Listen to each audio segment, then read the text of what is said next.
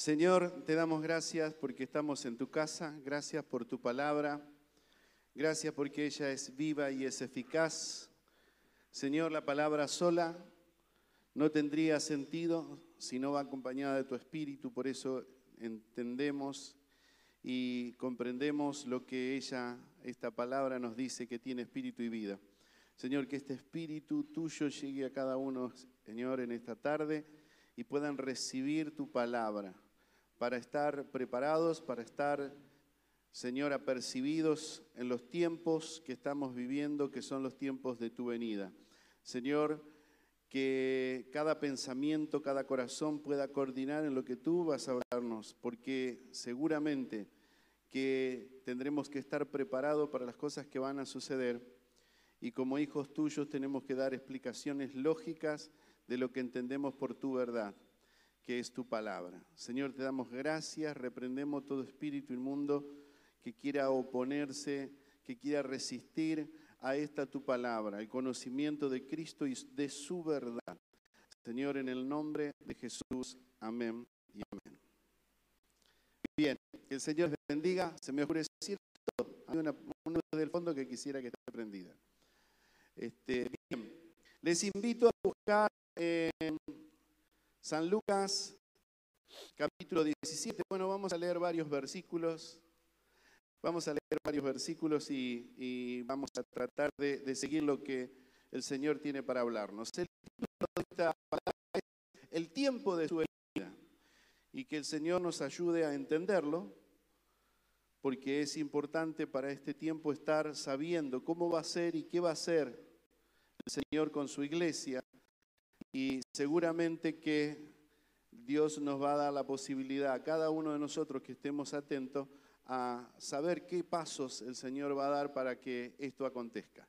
No es simplemente que vamos a, estar ignorando, sino que la iglesia va a estar preparada, el Espíritu Santo le va a estar hablando de estos hechos y es necesario que nosotros estemos, vuelvo a reiterarlo, atentos. Bien, en el verso 20 dice así, pero antes en el 11 el Señor emprende un viaje desde el lugar donde se encontraba y, en eso pasa por ciudades importantes y, se dirige a Jerusalén. Y en esa dirección a Jerusalén acontece todo esto que pasa en el capítulo 17, que lo vamos a encontrar en paralelo en otros evangelios.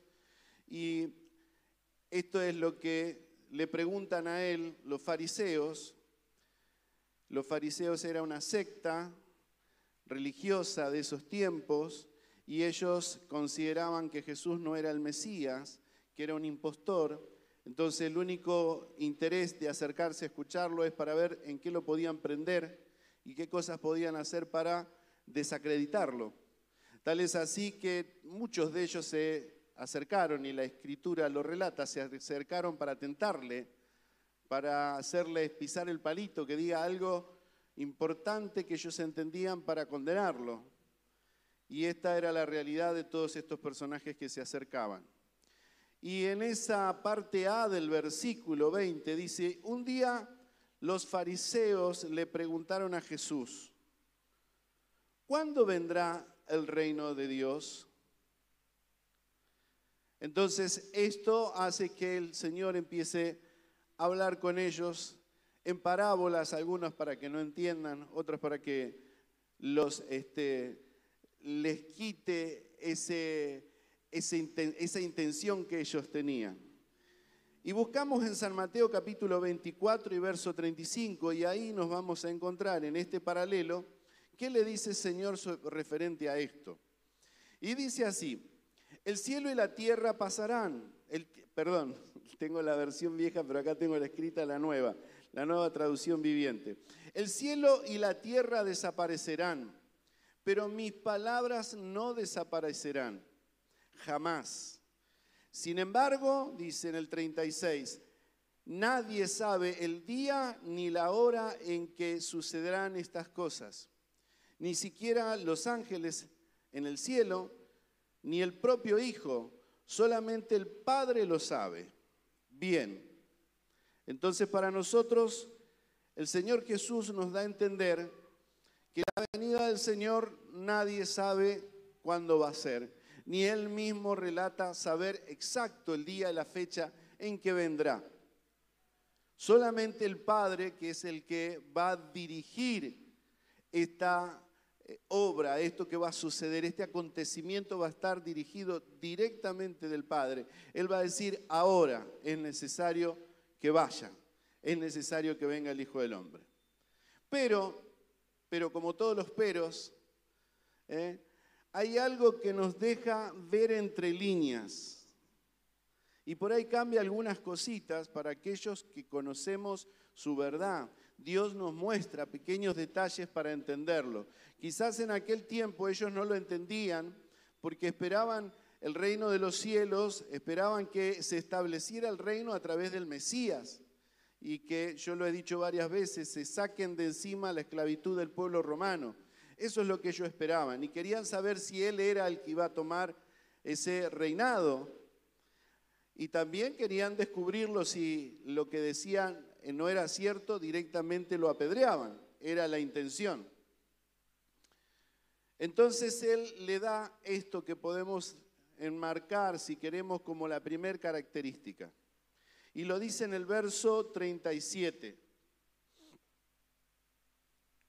de Lucas.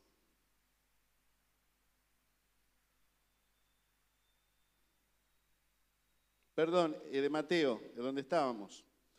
Dice, cuando el Hijo del Hombre regrese, será como los días de Noé, comiendo y bebiendo, casándose y dándose en casamiento, dice más adelante. Entonces, una de las características que vemos que la venida del Señor va a ser cuando, cuando las personas estén como los días de Noé. Entonces da una pequeña explicación de lo que eran los días de Noé. La gente vivía en sus complacencias, en sus autocomplacencia, eh, entonces eh, se llenaban su barriguita, vivían para juntarse en comer, vivían a través de casarse y darse en casamiento, quiere decir que la vida emocional y sexual era muy activa. Pero bueno, ¿qué diferencia tiene con estos días? Pero fíjense que encontramos en la escritura que nos amplía el panorama unos detalles muy importantes a tener en cuenta. Y esto está en Génesis capítulo 6 y verso 5.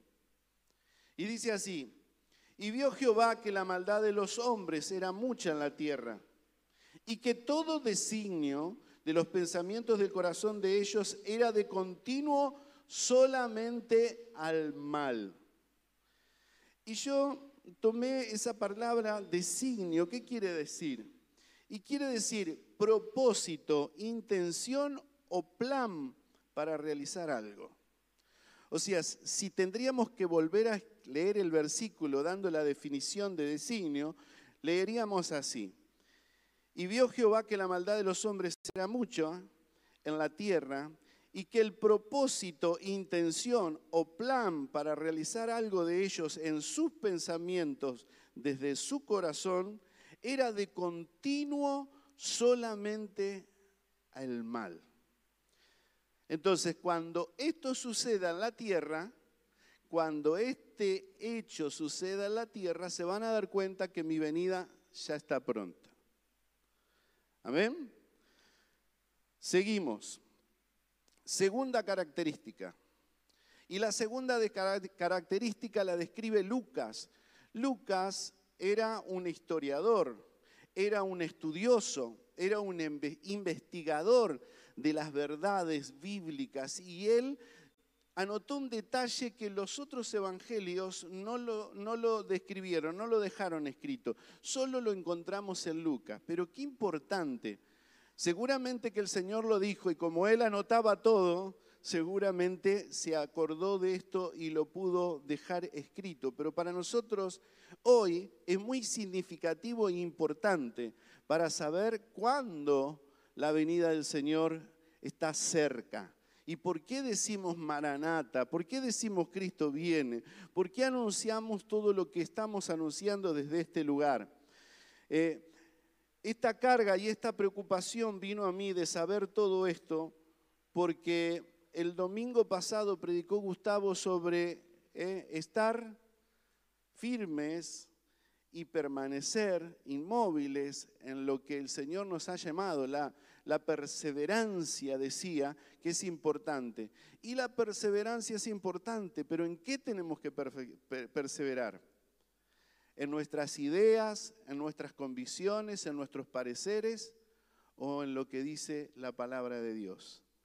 Debemos permanecer en fe. La Biblia nos registra que debemos permanecer en fe y lo vamos a seguir leyendo más adelante.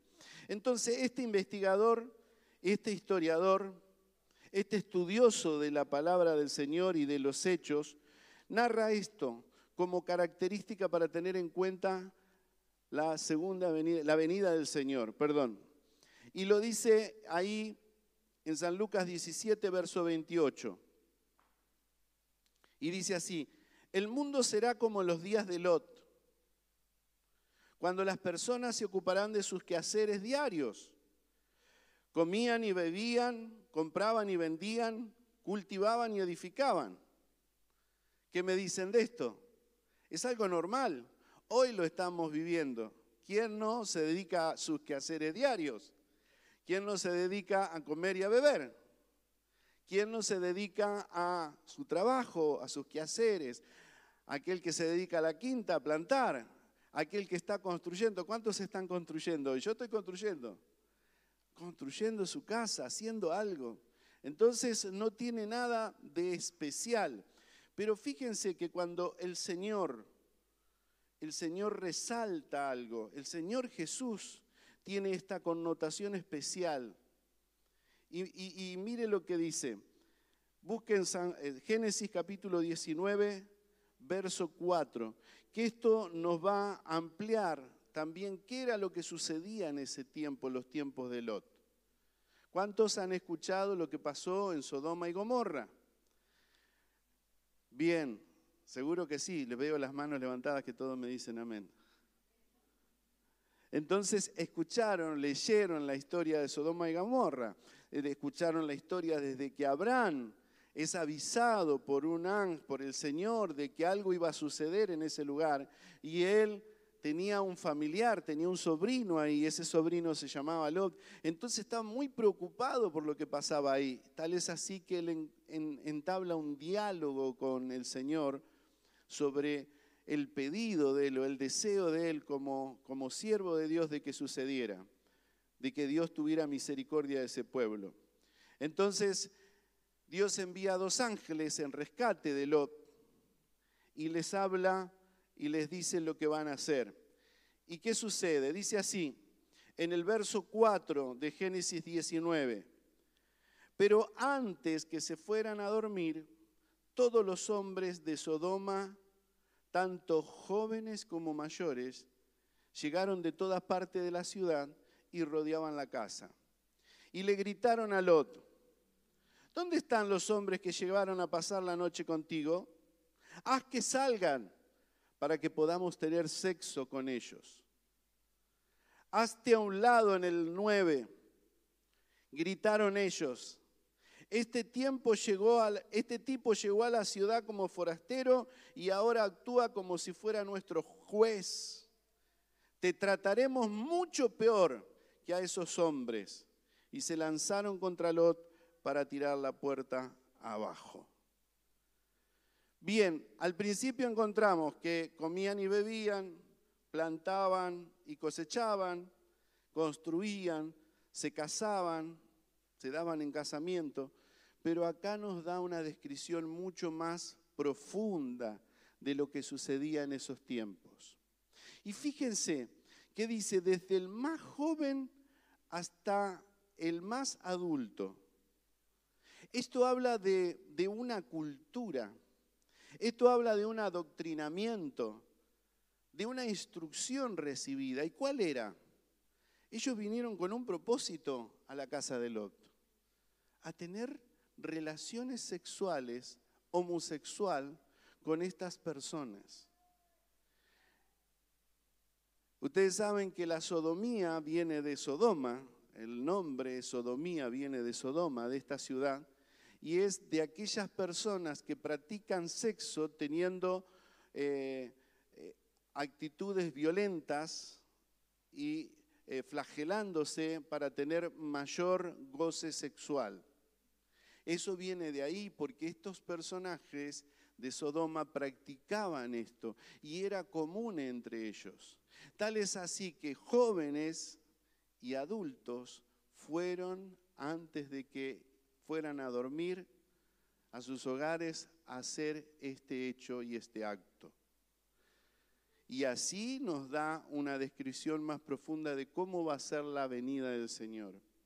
Y hoy yo a los hermanos les decía que yo conocí esta ciudad de Zárate hace muchos años atrás, cuando yo era chico, tenía siete u ocho años, me hablaban de que acá en la ciudad había un comisario que si encontraba a un hombre con tacos alto y con el pelo largo, él tenía un machete, les cortaba el taco y lo llevaba a la comisaría y los rapaba. No existía, no les permitía que hubiera un homosexual dando vuelta en la calle. Es más, los metían presos y los obligaban a que dejaran ese hábito. Hoy, pasado 50 años, podemos decir que nuestra realidad social se revirtió por completo. Y hoy no es así. Y fíjense qué, qué cosa que hoy a través de la educación y a través de la formación de nuestros niños le están inculcando a nuestros hijos otras cosas, otras ideas. Yo escuché a un pastor que sacó una nota, y la, vi por, por, Facebook, que sacó una nota que se dirigió al gobierno de la provincia de Buenos Aires, el Ministerio de Educación, y él tenía como si fuera un tratado, un panfleto, en su mano que se le habían dado a su hijo de la escuela, y le decían de qué manera podía tener sexo con otro hombre sin dolor. Y le daba las explicaciones de qué manera debía prepararse para que esto sea posible y sea sin dolor. Salió, amados hermanos, del Ministerio de Educación. Lo negaron después, dijeron que no, pero algunos de esos informes los mandaron y dijeron que la escuela tenían toda la libertad de que quería o aquellos que querían enseñar de esta manera o explicarle a los chicos esto lo podían hacer. Hoy le están tratando de meter en la cabeza a nuestros niños que cuando sean grandes o en el, tiempo del recorrido de la vida se van a dar cuenta de qué inclinación o qué género quieren ser o van a ser. Torciendo y tragiversando la escritura. Entonces, Sodoma tenía una cultura que esto era habitual y era aceptado entre todos los que habitaban en ese lugar. Tal es así que cuando ellos fueron a buscarlo a estos dos hombres y Lot les impidió que entraran porque cerró la puerta detrás de él y le dijeron que no, les pidió por favor que no hicieran tal mal. Ellos dicen, ¿quién es este que vino como forastero y nos quiere enseñar a nosotros eh, las cosas que son correctas o, nos quiere educar? No lo aceptaron, tal es así que le amenazaron, le dijeron que de la misma manera que iban a hacer con esos hombres, lo iban a hacer con Lot. Dice que los ángeles lo metieron adentro y de repente cegó los ojos de las personas para que no pudieran llevar a cabo lo que pensaban hacer. Pero esta era la realidad social que se vivía en ese momento. O sea que esta nos da la descripción real de lo que estamos viviendo. Y oh casualidad, nuestro mundo hoy está tan corrompido que le están llamando bueno a lo que es malo y le están llamando malo lo que es bueno.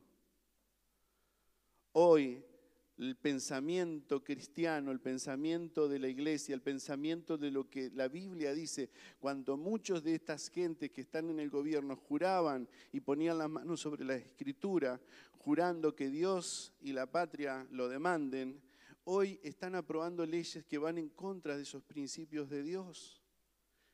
Es más, hoy están diciendo abiertamente políticos dentro del Congreso, dentro de la Cámara de Diputados, saquemos a Dios de este lugar. porque no queremos este tipo de cosas dentro de donde vamos a decidir las leyes nuestras. ¿Quién son estos que hablan de la Biblia que nos vengan a corregir o a decir qué hacer? ¿Hay alguna similitud con lo que pasaba en el tiempo de Lot? Seguramente que sí. Y nosotros tenemos que pensarlo. ¿Están acá? ¿Sí? Bueno,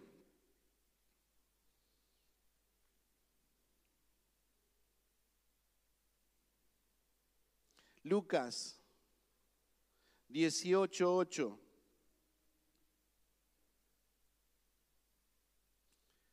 Nosotros entendemos que hoy el mundo quiere adoctrinar a nuestros hijos con su ideología. Ellos están diciendo, estos varones estaban diciendo, queremos tener orgía pública, queremos exponer nuestra vergüenza y no nos importa, nos enorgullece el pecado. Si ustedes han visto informaciones de que hace unos años atrás empezó a manifestarse en Estados Unidos y lo hacen también en Brasil, las marchas del orgullo gay, demostrando que eso es lo que les enorgullece y tiene similitud con lo que pasaba con esa gente de Sodoma. Lucas 18:8, pero cuando el Hijo del Hombre venga, ¿hallará fe en la tierra? En la parte B de ese versículo dice esto, ¿hallará fe en la tierra? Y acá está la cuestión. Primeramente que sabemos por lo que dice Jesús mismo lo dijo, cuando el Hijo del Hombre venga, ¿qué nos muestra esto? Que el Señor va a venir. Y como decimos acá, Maranata, Cristo viene y nosotros lo creemos. Pero la segunda parte, Jesús dice, ¿hallará fe en la tierra? ¿Por qué en los últimos tiempos va a ser escasa la fe? Si usted ve en el relato de lo que eh, Abraham le pedía a Dios sobre los que habitaban en esa tierra, si había alguno justo, y empezó a descender la cantidad de los pedidos y de, lo que le estaba proponiendo Abraham a Dios, porque no había justos. Entonces, en este tiempo, en el tiempo en el que el Señor va a venir a buscar a su iglesia, conociendo el tiempo de su venida, va a ser igual. Va a escasear la fe en la gente. Va a ser flaca. Y esta es la tercera característica. La fe será escasa, flaca y pobre. Y a ver, esto sí nos tiene que preocupar a nosotros. Cuando Gustavo hablaba de perseverancia, yo sentado allá atrás decía, sentía y me vino este versículo a mi corazón, por lo cual hoy lo estoy predicando. La fe, la perseverancia es a través de la fe. Sin la fe es imposible perseverar. Podemos tener una idea, podemos tener un parecer, pero viene alguien y nos cambia la idea y se nos terminó. Pero cuando nosotros estamos arraigados en la fe, en la palabra del Señor, y fundamentada nuestra fe en la palabra del Señor, las cosas son diferentes. Y Dios nos ayude, amada iglesia, a que la fe no falte. Hoy hay gente que no viene a la iglesia porque vino una pandemia y estuvimos casi ocho meses sin congregarnos. Y hoy no están. Una pandemia les apagó la fe y la idea que tiene el enemigo y todo lo que él planifica hacer en contra de la iglesia es apagarles la fe, es arrancarles la fe. Hoy la iglesia está bajo amenaza. Y esa es la idea, la idea que la fe sea arrancada de la iglesia. Y ese es el mayor propósito que Él tiene. Que el Señor nos ayude porque cuando el Señor habló con Pedro y le dijo que el diablo lo había pedido para zarandearlo como a trigo, le dijo, pero yo he orado para que en ti no falte la fe. Y cuando viene la zaranda, y cuando viene el desierto, y cuando viene la escuela de aflicción, y cuando vienen todas esas cosas, ¿qué se zarandea?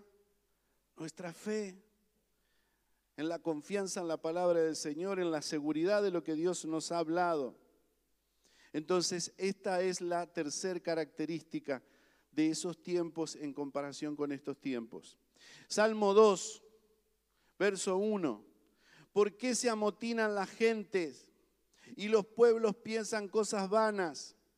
Se levantan contra los reyes de la tierra y príncipes consultarán unidos contra Jehová y contra su ungido, diciendo, rompamos sus ligaduras y echemos de nosotros sus cuerdas. ¿Qué es lo que hace la gente? La gente se amotina. Quizás no tienen nada en común, pero cuando se trata de algo en contra de Dios y en contra de sus ungidos, se amotinan las gentes. Crucifícale. Se vuelven en contra de los hijos de Dios. Y esto es la evidencia de los tiempos finales se levantan, se levantan, se levantan, se levantan a hacer daño, se levantan en contra, se proclaman en contra de ellos. Y hemos visto esto, hemos tenido evidencia de esto cuando se ha tratado acá en la Argentina casos importantes que después fueron ley. La gente iba hasta las puertas de la iglesia a, a levantarse en contra, a hacer escraches, a manifestarse porque la idea de ellos es levantarse en contra. Se consultarán unidos. Hoy las Naciones Unidas se juntan para poder proclamar algo, solucionar algo y va a ir en contra de los principios de Dios. ¿Y qué es lo que resuelven? ¿Qué es lo que piensan? El comunicado, un comunicado que se dio hace no mucho tiempo, habla de esto. Rompamos rompamos sus ligaduras. Yo leí un libro que dice, torturado por su fe, la idea que tenían todos los personajes, estos comunistas que estaban en contra de la iglesia en Alemania y agarraban a los hombres y los querían quebrar, querían romper, querían quebrarles la fe, que ellos proclamen que Jesucristo no es el Señor. Rompamos su acuerdo de fe, rompamos su ligadura, rompamos sus cuerdas, lo que los une, esa cuerda que los tiene atados, que los tiene unidos con el cielo, rompamos esa, esas cuerdas. Y acá yo le voy a pedir a Camila que nos ayude un poquito. Mire lo que dice, el gobierno argentino aprobó el matrimonio igualitario la ideología de género y el aborto. Si lo tenés, me gustaría que lo podamos ver. Mire, la ley 26.618, matrimonio igualitario, en nuestro país, en nuestra nación, se aprueba la ley del matrimonio igualitario. El 30 de julio de 2010 sucede esto. Y es terrible porque estamos hablando de nuestro país nuestro país está diciendo que está bien, es parte de nuestra cultura, es parte de nuestra formación, es parte de nuestra educación, aunque esté en contra de lo que dice la Biblia, esté en contra de lo que Dios determinó del principio, hombre y mujer los creó para que se procreen, para que puedan haber procreación. No, nuestra Argentina se convierte en el primer país en Latinoamérica y en el Caribe y el 15 en el mundo que otorga este derecho a las parejas del mismo sexo. Qué tremendo, qué tremendo. Y esta es una realidad, hermanos. El aborto en la Argentina, el 30 de diciembre de 2020, hace poquito, vemos cómo se legaliza el, aborto. Miren la multitud. Esta es la foto de las eh, que se manifestaban a favor del aborto y que en la primera, eh, eh, la primera vez que se decidió y que perdió por votos en el Senado y no se aprobó esta ley, este era el rostro de las personas que estaban llorando porque no habían aceptado su propuesta. Y esta es la foto cuando ganan en este 2020 y ganan ese derecho.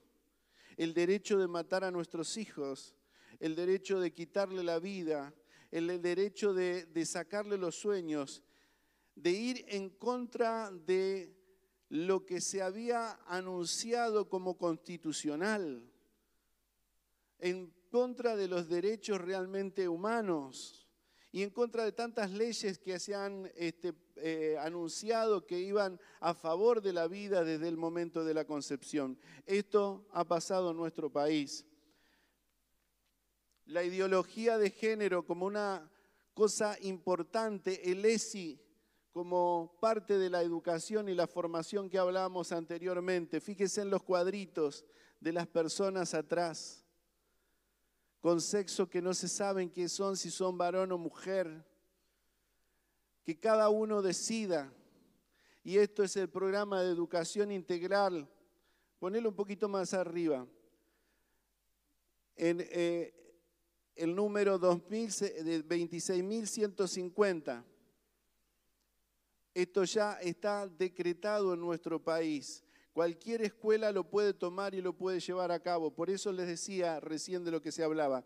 Miren lo que dice, rápido. Sexo, sexo biológico está asociado con aspectos físicos que se pueden observar de forma objetiva, órganos, hormonas, cromosomas. Género es una construcción social asociada a la división binaria del sexo biológico. Es lo que la sociedad espera que los hombres y mujeres sean. Es a nuestra sociedad que está bien que sean homosexuales, que está bien que sean lesbianas, que está bien que tengan otro género. Y esto es lo que tiene como parecido y que podríamos decir cuando sucedan estas cosas, sepan que el final se acerca, que la venida está cerca. La ONU en el 2020, en su casetilla de anuncios, dice esto. La iglesia cristiana es enemiga de los derechos humanos, enemiga de los derechos humanos. Las Naciones Unidas en su anuncio y ahora, ¿por qué se amotinan las gentes? ¿Por qué los reyes se ponen de acuerdo? ¿Por qué se determinan juntos asociarse en un solo pensamiento? Las Naciones Unidas dijeron, vamos a buscar la forma de frenar el crecimiento de, de, la gente en el mundo, vamos a frenar esta superpoblación mundial. Nosotros en 100 años, dijo Stephen Hawking, que si en 100 años no se para esto, el mundo colapsa por el calentamiento global, por la cantidad de gente en el mundo. Entonces las Naciones Unidas decidieron, vamos a hacer algo importante para frenar. Y esta idea nace desde ese lugar, aunque vaya en contra de los principios de Dios y de sus leyes. Ellos consideran que el fin justifica los medios. Y ellos son los que están promoviendo estas leyes, que van en contra de lo que Dios dice. Entonces, ¿quién es el obstáculo que tienen las Naciones Unidas? La iglesia. La iglesia de Jesucristo. La palabra de Dios es su obstáculo. Si la pudieran borrar, si la pudieran desarraigar. Es más, la idea de las Naciones Unidas es hacer una religión que sean ellos con sus pensamientos y con sus ideas. Y fíjense, se amotinan la gente. Hace muy poquito salió un anuncio de una persona reconocida en nuestro país. Aquí la tienen, Eve de Bonafini, titular de Madres de la Plaza de Mayo, reconocida públicamente, y que dice, los evangélicos son como los macristas, le pudren la cabeza a la gente nos mezclan y nos ponen al lado de una aliación política que no tenemos. Pero sí nos resalta esto, que los evangélicos le pudren la cabeza a la gente. ¿Por qué se asocian? Porque hay un imperio, un gobierno, un señorío que está manejando todas estas cosas.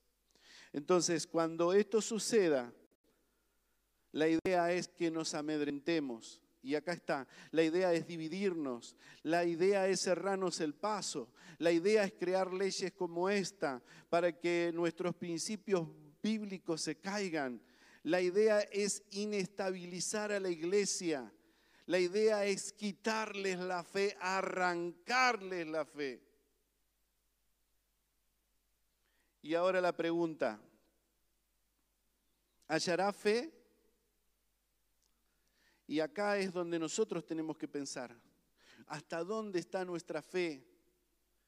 Si nosotros teníamos que medir la fe, ¿saben que la fe dice, si tuviera fe como un grano de mostaza, ¿eh? un granito de mostaza lo podemos poner en la mano, apenas se ve el granito de mostaza, pero cuando se siembra y se riega y se deja crecer, se convierte en uno de los arbustos más grandes que hay. ¿Cómo está tu fe? ¿Está siendo regada? ¿Está creciendo? ¿Está media pobre? Y lucho, a veces creo, a veces me cuesta. Fortalecete en fe. El Señor nos va a enseñar a través de las palabras siguientes cómo podemos profundizar en fe, cómo podemos crecer en fe, porque necesitamos estar preparados, necesitamos estar bien consolidados, como es el lema de nuestro año. Entonces, ¿qué será atacado por este mundo de las tinieblas? ¿Qué será atacado? La fe. Bien, lo estamos entendiendo. Y la fe es la certeza de las cosas que se esperan y la convicción de lo que no se ve. ¿Qué espera la iglesia? La venida del Señor. Yo espero la venida del Señor. Y esa tiene que ser nuestra esperanza. Esa tiene que ser nuestra seguridad. ¿Y dónde se prueba nuestra fe? ¿Qué hemos estado aprendiendo en este tiempo? En la escuela de aflicción, en el desierto, en las situaciones que vivimos personalmente, en la perseverancia.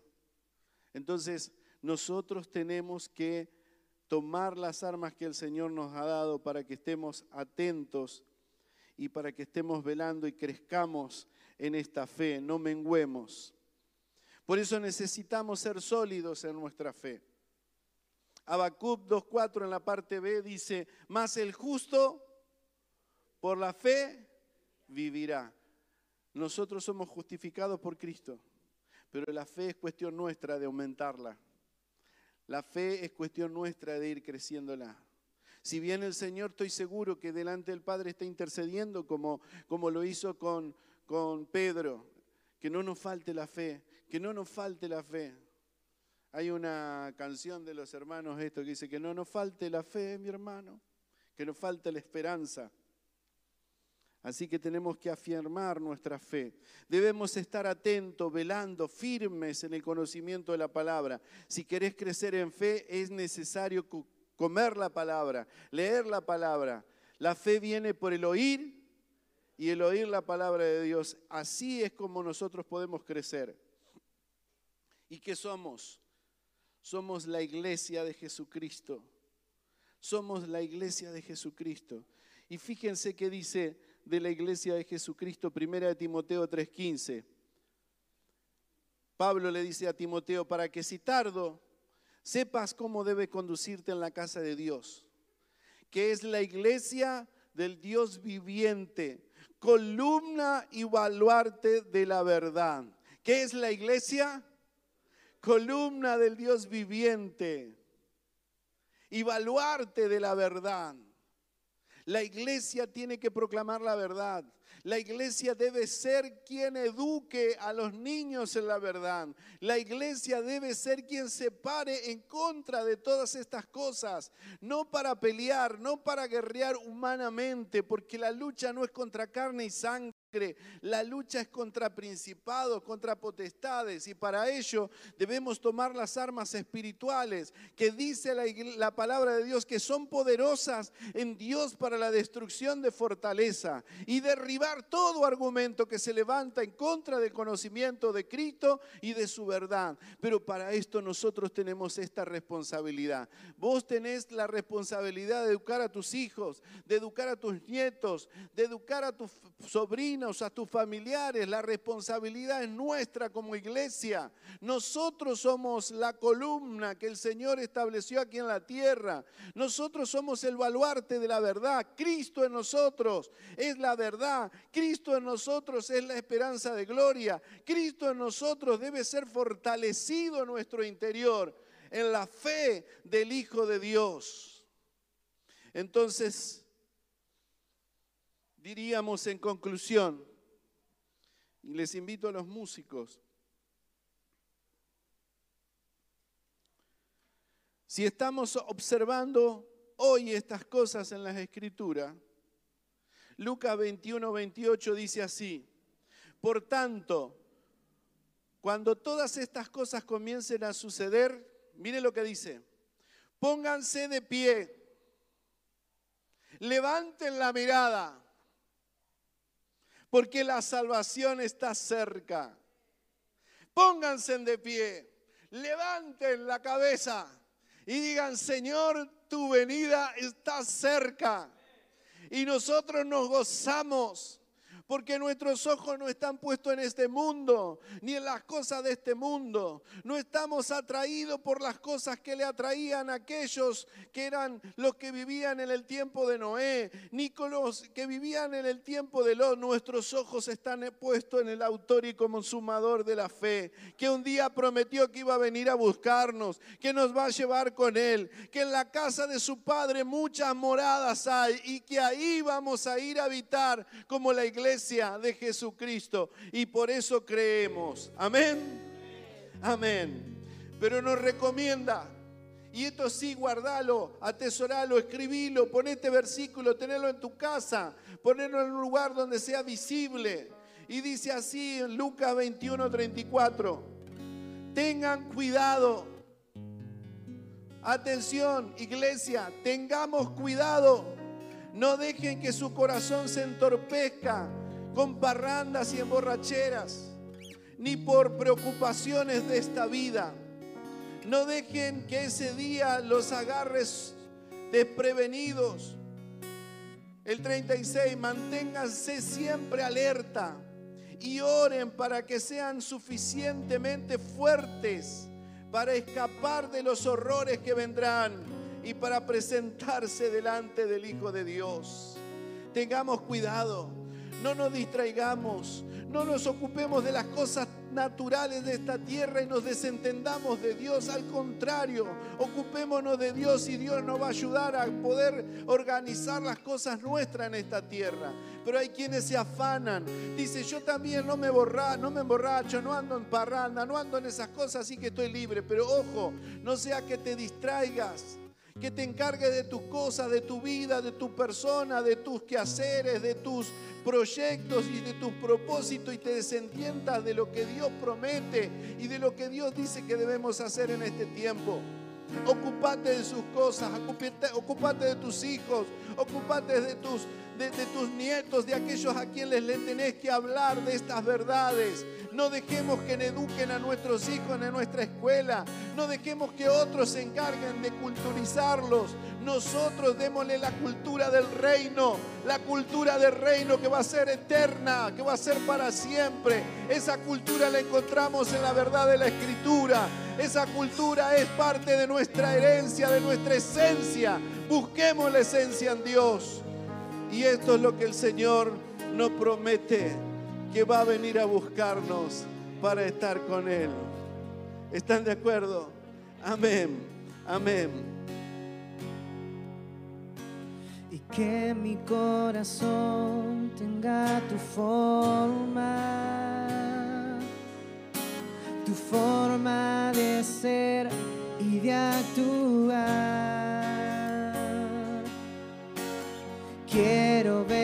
Obedecer a tu palabra, revela tus propósitos a mi vida. En tu libro sé que está escrito todo lo que debo hacer. No voy a resistirme a tus planes, vengo a alinearme a ti. No puedo pasar una noche más sin escuchar tu voz.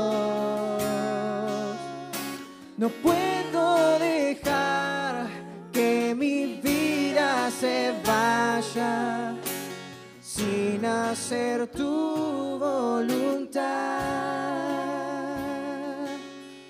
No puedo pasar una noche más sin escuchar.